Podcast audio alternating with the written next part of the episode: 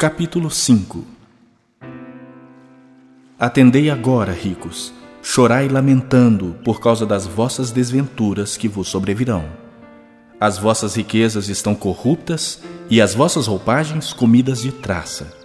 O vosso ouro e a vossa prata foram gastos de ferrugens, e a sua ferrugem há de ser por testemunho contra vós mesmos e há de devorar como fogo as vossas carnes. Tesouros acumulastes nos últimos dias. Eis que o salário dos trabalhadores que ceifaram os vossos campos e que por vós foi retido com fraude está clamando. E os clamores dos ceifeiros penetraram até os ouvidos do Senhor dos Exércitos.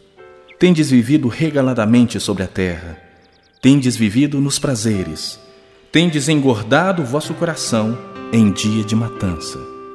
Tendes condenado e matado o justo, sem que ele vos faça resistência. Sede, pois, irmãos, pacientes até a vinda do Senhor. Eis que o lavrador aguarda com paciência o precioso fruto da terra, até receber as primeiras e as últimas chuvas.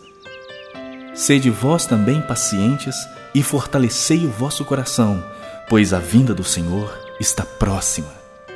Irmãos, não vos queixeis uns dos outros para não serdes julgados. Eis que o juiz está às portas. Irmãos, tomai por modelo no sofrimento e na paciência os profetas, os quais falaram em nome do Senhor. Eis que temos por felizes os que perseveraram firmes. Tendes ouvido da paciência de Jó e vistes que fim o Senhor lhe deu, porque o Senhor é cheio de terna misericórdia e compassivo Acima de tudo, porém, meus irmãos, não jureis, nem pelo céu, nem pela terra, nem por qualquer outro voto. Antes, seja o vosso sim, sim, e o vosso não, não, para não cairdes em juízo. Está alguém entre vós sofrendo? Faça oração. Está alguém alegre? Cante louvores. Está alguém entre vós doente?